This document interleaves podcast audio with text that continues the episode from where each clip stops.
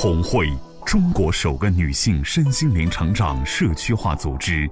红会创始人周红老师将东方传统文化与西方现代心理学技术有机结合，整合出更适合国人的心灵成长体系。从女性的心性着手，服务其整个家庭。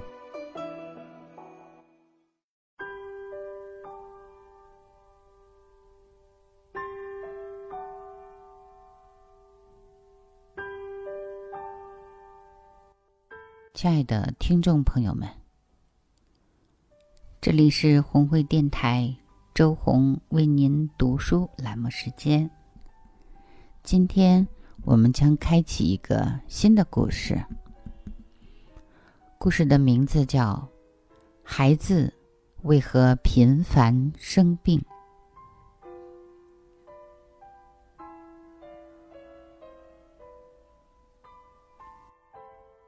第一章，孩子频繁生病，让我精疲力竭。我真的快崩溃了。人人羡慕我有一对双胞胎儿子，却不知我的心力交瘁。先说小宝吧。刚上幼儿园两周就开始发烧，高烧不退。我和先生都放下了工作，陪在他的身边住院打针。如果只是偶尔这样，我还是有耐心的。可是接下来，小宝形成了一种规律。上一周学就开始高烧，打针。一打就要三五天，一个月将近两周，都在打针、输水。孩子不能正常上幼儿园，我也无法正常的工作。我用尽了各种方法，依然无法改变小宝频繁生病的状况。于是。我开始了对孩子各种指责、抱怨，甚至恐吓，因为他阻碍了我的工作。这让一贯把工作放在第一位的我很抓狂。极端的时候呢，会幼稚的想：如果没有小宝，只有大宝多好。他在生病，我就不管了，让他自生自灭吧。再看看大宝，坏习惯太多了，眼神呆滞，一点也不阳光自信，还吃手咬手指甲。这不，刚闹了一番，他的小手又放到嘴里了。我瞬间爆发，大宝，把手拿出来，手上有细菌，知道吗？为了让他记住，我把他的小手拉过来，使劲的打，越打越气，越气越打。大宝的小手被我打的肿了起来。我继续说教，频繁。吃细菌吃到肚子里就该打针了。为了不让你和弟弟一样打针，你必须听话。如果再让我看到你吃手，我还要打手，记住了吗？孩子的大眼睛里涌出恐惧、委屈的泪水，我不允许他哭，憋回去。孩子强忍着不出声音，小心的点点头。我松了一小口气，估计他可以记住一会儿了。只要小宝身体好，大宝也会跟着有好日子过。有时大宝也会提醒小宝：“弟弟，你快喝水，喝完了才可以，这样你就不生病了。”在大宝的意识里，只要弟弟喝水就不生病，妈妈呢也不会乱发脾气。我越发觉得孩子是我的累赘。对老人带孩子又不放心。小宝五岁前的日子，我就是这样度过的。我真的是精疲力竭了。夜里，自己经常哭泣，感叹自己的不幸，抱怨自己命苦，生了一对冤家。度日如年的我，精神已。濒临崩溃了，生活一片混乱。就这样，我把自己弄成了一个十足的受害者，一脸苦相，满脸憔悴，带着两个孩子，奔波于各种智力开发班、补习班，祥林嫂似的抱怨，吸引着别的家长同情的目光。大概是。天无绝人之路，一位早教老师建议我收听一档叫做“亲子课堂”的节目。于是，我遇到了生命中的贵人——周红老师。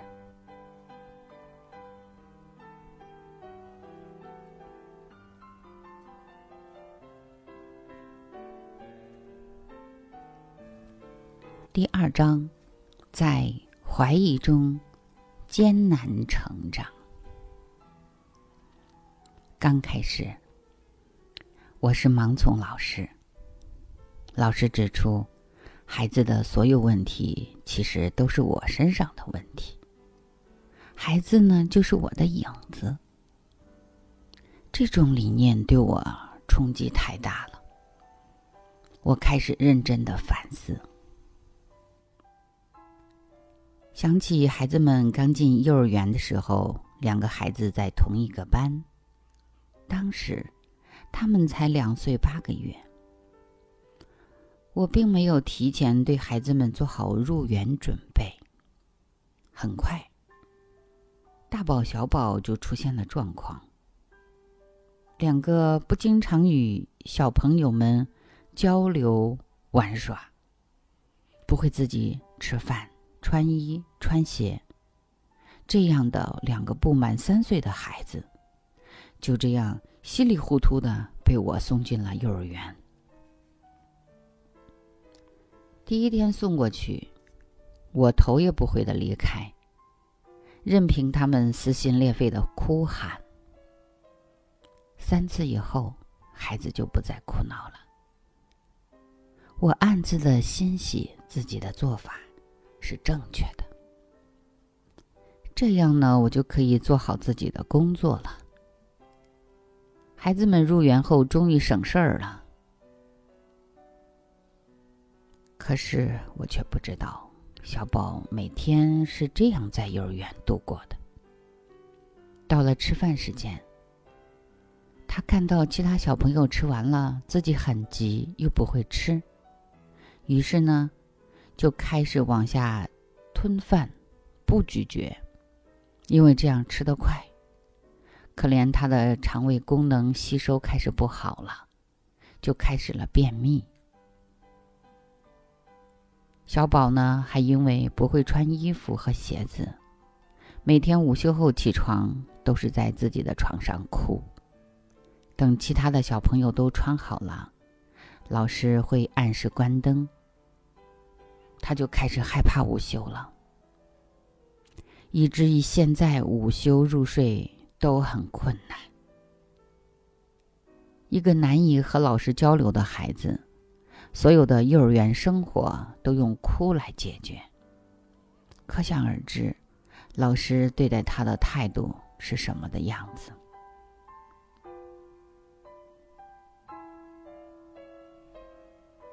更可恶的是。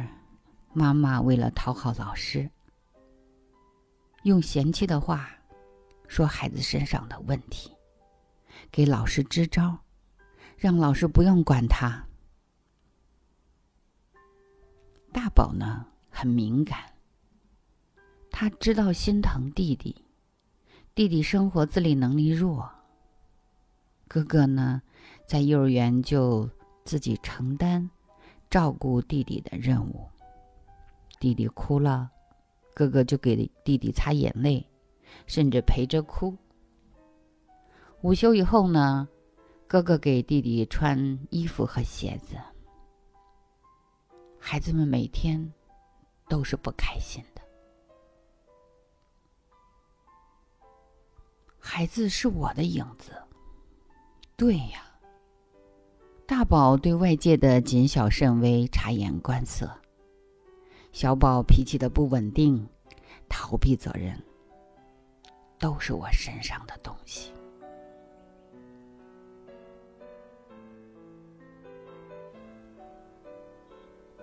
我怀着对改变家里现状的期待，踏上了学习之路。周红老师告诉我，前三个月不要结果，先对自己下手。首先要内省，从自身找原因，然后是闭嘴，阻断指责、抱怨，做好情绪管理。告别破坏力妈妈，再加上优势教育，固化孩子良好行为。就这样，通过一次次的调整，自己稍微有些改变时，家里有了和平的迹象。小宝这次竟然坚持了将近一个月没生病，这已经是个奇迹了。我和孩子爸爸都很高兴。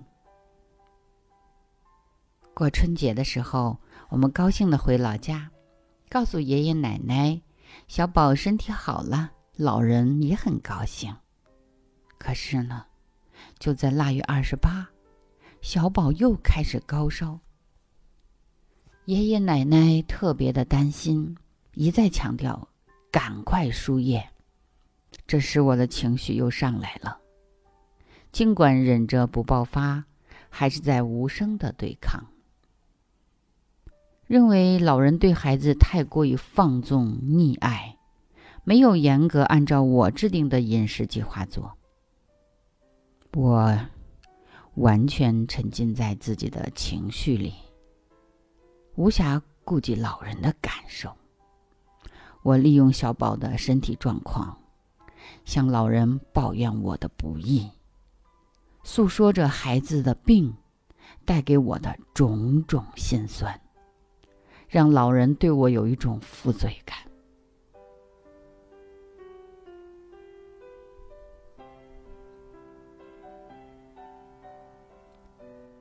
春节过后，小宝又回到了以前的生病频率，我又开始了医院、幼儿园、单位、家。四点一线的奔波。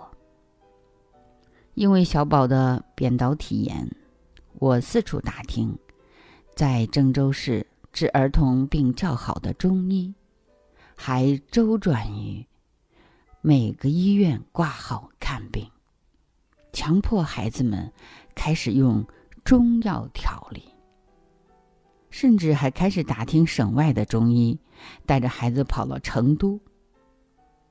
五岁的孩子每天要服用两次中药。久病成医，我研究中药的成分，上网搜药的作用及注意事项，为孩子吃药的时间比吃饭都准时。再加上小儿推拿，每天按时给他按摩、推经络、点穴位。但是，我这半年所有的奔波和用心，根本无法改变孩子生病的频率。我又一次陷入了痛苦中。在这之前，我已经开始质疑周红老师的理念，不再去上课，觉得老师的理念不适合我这样的家庭。按照老师说的，三个月不要结果。我这都过去小半年了，为什么还达不到预期的良好效果呢？虽然有些小的转变，可是大宝还会打架、吵闹，小宝还是那样高频率的生病。光让我转变，我一个人又要上班，又要照顾两个孩子，还要做家务，还要去看先生的好，要理解他。太难了。听老师的话，闭嘴。一个孩子闹了，我忍，有效果。孩子闹一闹不闹了，过了十分钟，另一个又开始了，我再忍。我能挺过去。过了一个小时，两人又因为抢玩具打起来了，我我觉得头都炸了。终于爆发了，给孩子们上了一个小时的政治课。孩子爸爸回来，我在对他发牢骚，他有时忍住不反应，有时忍不住了对我大吼：“你学习学的什么？还去学习呢？越学越倒退。”先生这样的说法，更让我觉得。周红老师那一套根本不行。我家是男孩，而且是两个，不适合我们。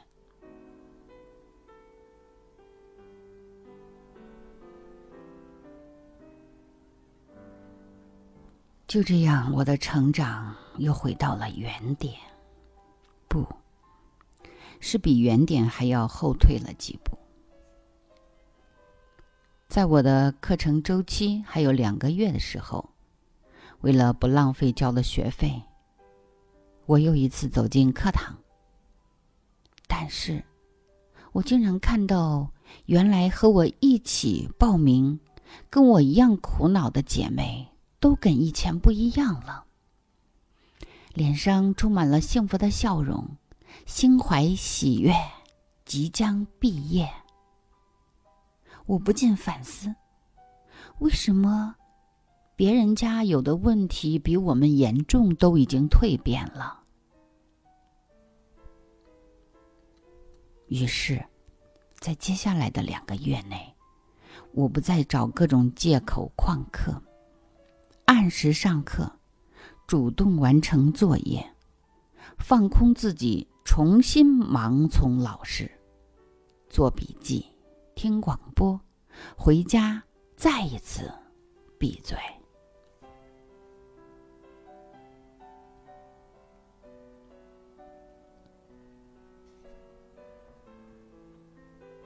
有一次，周红老师布置作业，向孩子道歉。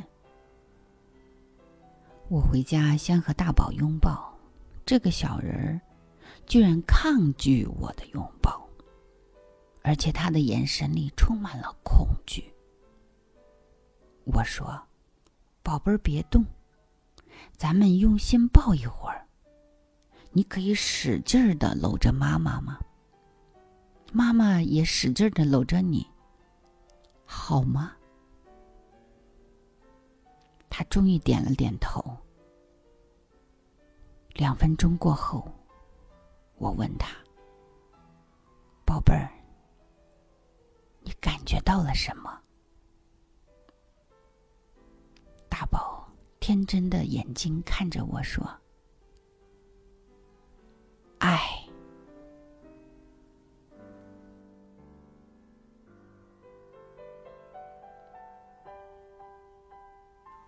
作为妈妈，我顿时泪流满面，扪心自问：六年来。我对大宝做了什么？从来都是以小宝为中心，完全忽略了大宝的声音。妈妈，为什么每次喝水都要先给弟弟再给我？为什么每次弟弟碗里的小米油比我多？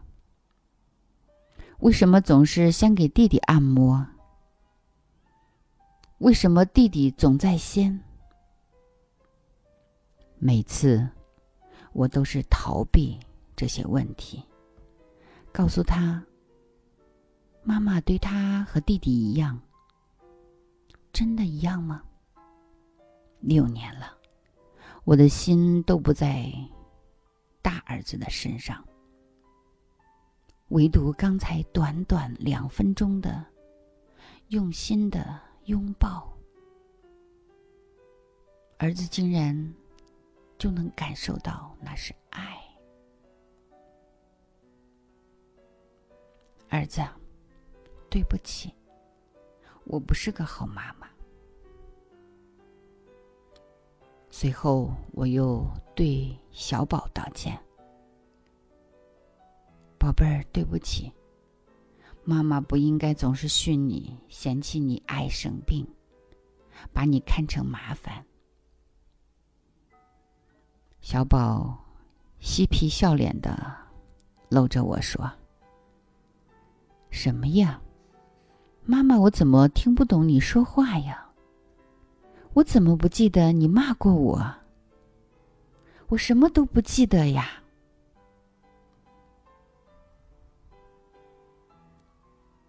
我的眼泪再一次夺眶而出。孩子天生善良。两个孩子对我多么宽容，他们一直等待我成长。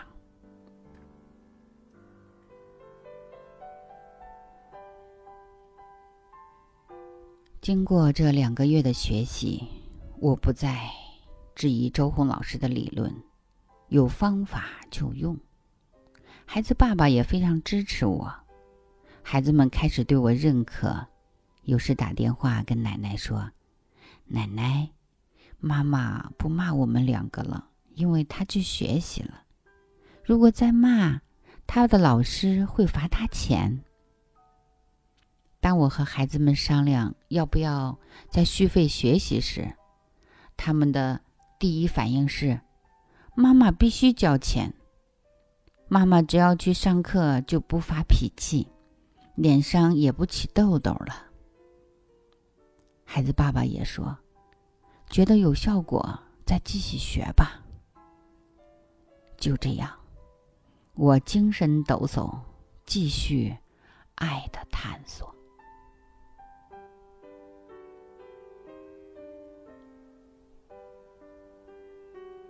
周红老师在课堂上经常说：“凡是身上状况比较多的孩子，都是最善良的宝贝。”他是在用问题或伤害自己的方式唤醒麻木的父母。当我放低姿态，重新看我的两个孩子的时候，奇迹真的出现了。生活从一片混乱，开始变得有序了。带着家人对我的支持，我再次进入了红会课堂。二零一五年元月一号那天课上，周红老师布置作业，告别二零一四年，展望二零一五年，确定自己的成长方向，不忘初心。是啊，我为何出发呢？我不禁想到当初怀孕的时候。我曾经对自己说：“不管是男孩女孩，孩子健康平安就好。”当两个宝宝平安降生后，医生告诉我是两个儿子，我躺在手术台上，竟然有点失落，因为我期待的是龙凤宝贝。我太贪心了。当邻居都夸孩子懂事时，我却说，男孩不应该太懂事，男孩要淘气一点。当孩子第一个叛逆期到来的时候，我又不耐烦的对孩子们施加冷漠和语言暴力。我的眼里为什么满是挑剔呢？是该醒醒了。每个孩子都是优秀的天使。我处处的否定孩子，除了嘴巴痛快外，还能有什么好处？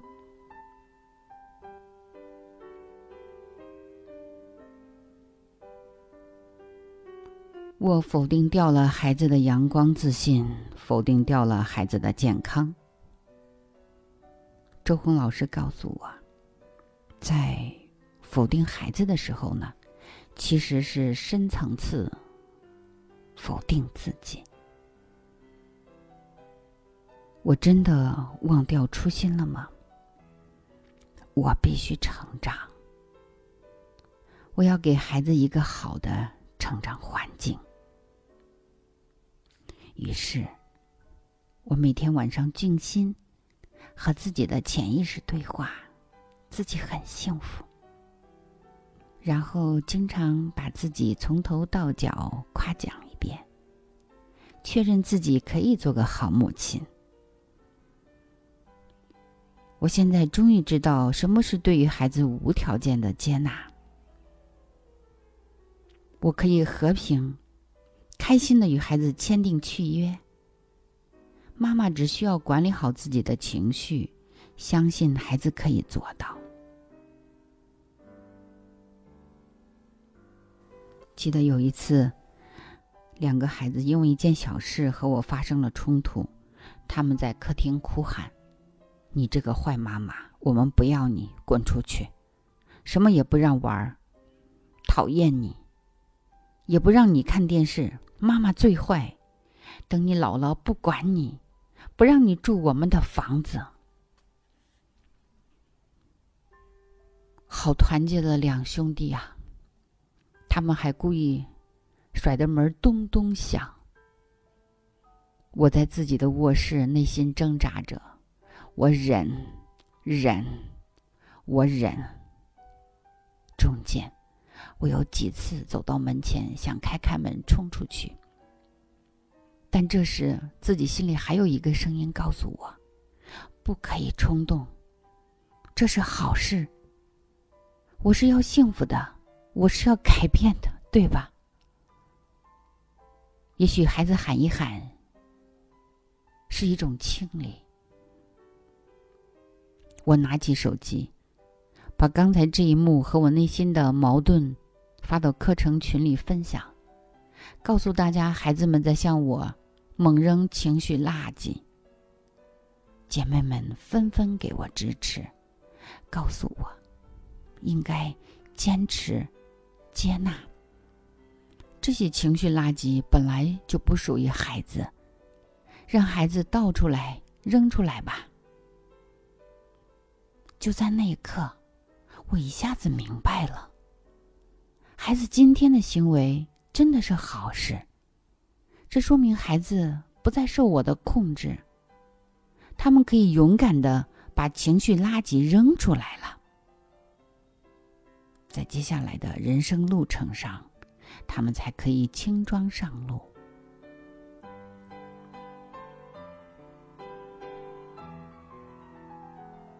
孩子们吵闹了三十分钟，我非常平静的接受了这次冲突。事后呢，我对孩子们说：“好了，宝贝儿，妈妈知道你们很生气，我现在不是个好妈妈，但是你们要给我时间，让我成为好妈妈。还有十分钟是坏妈妈讲故事的时间，过了时间，如果你们洗漱不完，就是坏妈妈自己看书学习如何做好妈妈的时间了。”两个孩子当时惊奇的看着我，他们应该在想：妈妈怎么没有凶狠的发飙呢？于是，他们一个比一个跑得快。过后，我也很佩服自己那天做到了目的性情绪管理。当然，也不忘再夸夸自己。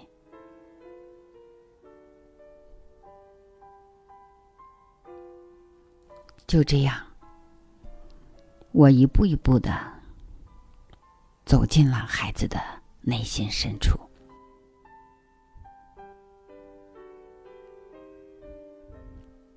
后来，我又采取了一些方法和步骤。第一，让自己呢有一双会倾听的耳朵，做傻妈妈。先学会听孩子说，赢得孩子的信任，在孩子面前示弱。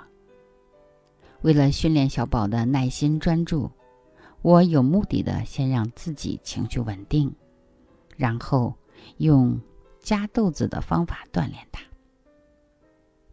宝宝，哎呀，妈妈这脑袋又糊涂了，把红豆、黑豆不小心又倒在一起了。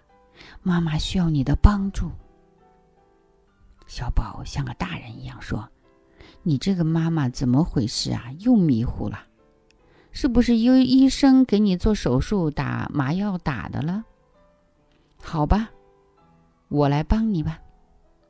孩子们一人一碗。哼着小曲儿夹豆子。过了一会儿，小宝说：“妈妈，我不用筷子夹了，太慢，用手捡可以吧？”果然在我的预料之中。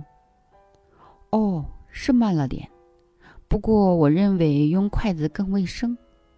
你说我们吃饭用筷子夹菜还是用手呢？所以还是用筷子吧。好吧，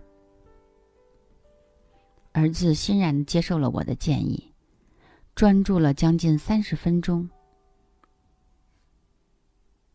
每天晚上睡前是讲故事的时间。故事过后呢，我会让孩子们讲一讲幼儿园开心的事。小宝告诉我，有个小女生喜欢他，送给他好多游戏纸币和。新的铅笔橡皮。大宝说：“老师又让他做小班长了，因为帮助老师打扫卫生，他得到了老师的奖励和表扬。表演节目时，老师让他做主持人，等等，等等，全部是好消息。”第二。我终于把孩子的生活还给了孩子，只要不关系到安全方面，其他的一切生活完全交给孩子们自己。我彻底放手，不再纠结，抱着完全信任的态度面对孩子，和孩子签好契约。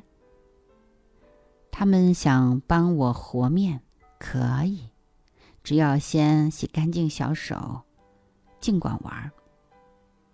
他们想自己做蛋糕，我也允许了，最多是浪费点蜂蜜和白糖。男孩呢，有时候也想做细活他们自己的布偶坏了，要求用针缝好，支持他们。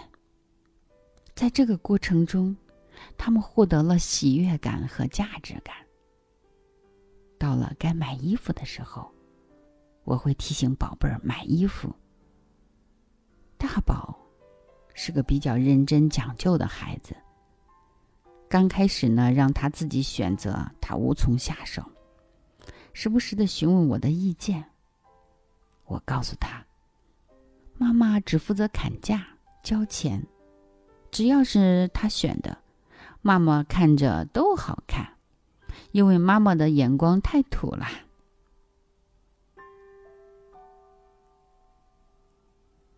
这个时候，我真的做到了，要敢于给孩子买错、穿错的机会，不断的鼓励两个儿子。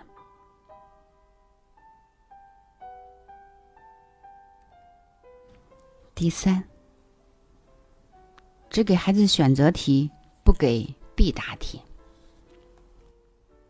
有一次，我和孩子爸爸陪着孩子们参加了一期夏令营，主题是挑战锻炼孩子的勇气。中间有个环节是每个孩子在不带泳圈的情况下，被教官扔进将近两米深的泳池里。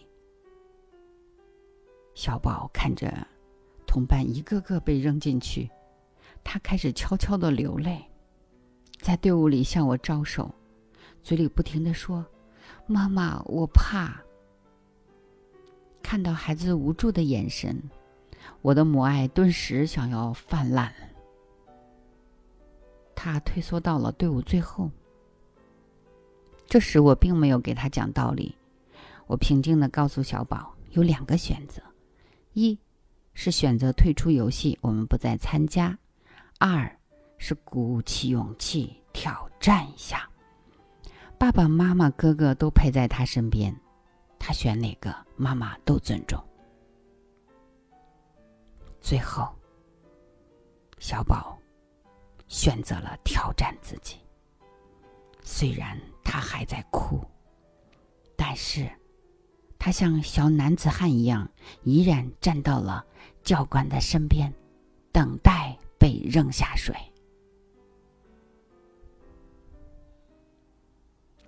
当他被从水里捞上来的时候，所有的家长和小朋友都在给他鼓掌欢呼。他脸上露出了久违的自豪表情。平时连洗澡都不敢洗头的他，经过这次的挑战，当爸爸在带他冲澡时，他竟然能够完全站在淋浴下边自己洗头了。可见，妈妈稍微用点心，孩子带来的都是惊喜。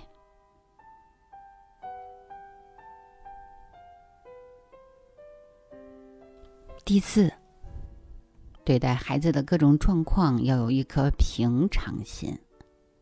针对小宝频繁生病，我告诉他没关系啦，只要吃点药就好啦。如果需要打针，我就让他放了学再打，或者是利用中午午休的时间，并在打针的过程中呢，不让他玩游戏。买玩具，也不再是我和爸爸都陪着他，只需要一个人平静的坐在他旁边，陪他打完针，再把他送到幼儿园。不再因为生病而耽误上课。刚开始，孩子不适应会有情绪，只要温柔而坚定的告诉妈妈的原则，他会接受的。有一次，小宝打针时还告诉旁边打针的阿姨：“我现在爱生病，长大了就不生病了，因为我小时候把病都生完了。”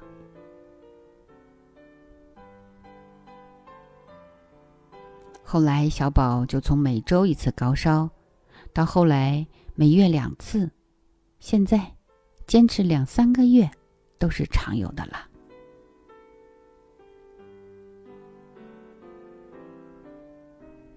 第五，看孩子的优势。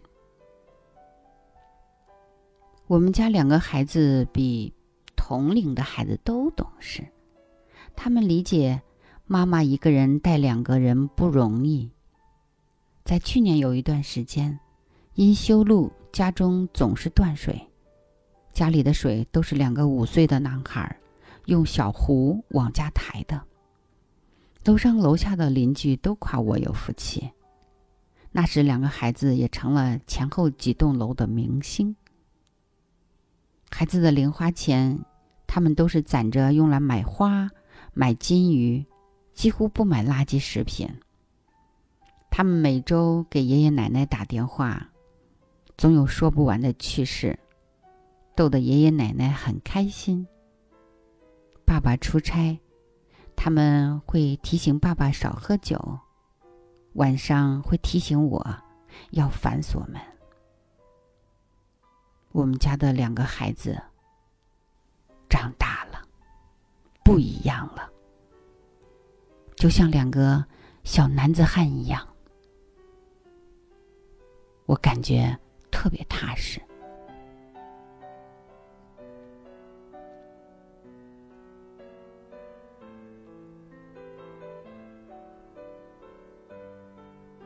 第三章，不再诅咒孩子。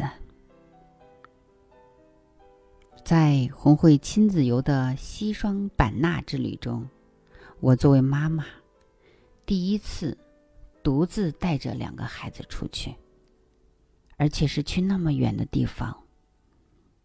刚去的时候呢，就是各种担心，担心累呀，担心小宝又会生病啊，担心大宝不会和小朋友相处啊。在旅行的第二天。我逃避压力和渴望同情的本性便展露出来。我的身体开始不适，我没有告诉自己要面对和接纳，而是任由那一部分不舒适的感觉侵蚀我的整个身体。直到在一个中午，我在两个孩子面前昏倒。当我醒过来的时候，得知两个孩子非常担心妈妈。他们为了让昏迷的妈妈放心，乖乖的跟在其他阿姨的身边，一切听安排，很懂事。老师是一直说孩子是我的影子，这次状况体现的淋漓尽致。原来孩子爱生病，就是传承了我的习性。逃避生活压力最好的方式就是生病。孩子逃避学校、人际关系、学习、考试，最好的方式也是生病。经过老师的分析，我恍然大悟。在旅行中，妈妈的陪伴。要有品质，改变呢，从自身做起。在几天的行程里，令我惊喜的是，两个孩子玩的特别开心，小宝的身体也非常的健康。我带的所有的备用药都没有用上，而且饮食作息也很正常。原来，我的孩子是健康的。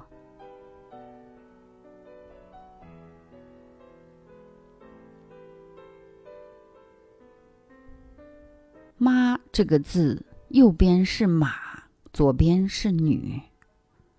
妈妈就是要把孩子扶上马的女人。我要做这样的妈妈。妈妈的担心是对孩子最大的诅咒，因为我深刻体会了这句真理，所以我选择了相信他们，并对孩子呢。有一个美好的未来，深信不疑。学习做妈妈是我们一辈子的功课。为了孩子，我会继续走在学习修炼的路上。您呢，妈妈们，加油！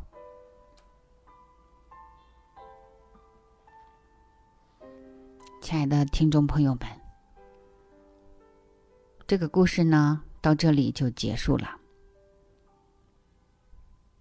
我们非常关心孩子的身体，特别是孩子在零至六岁的时候呢，好多孩子都会有一些状况。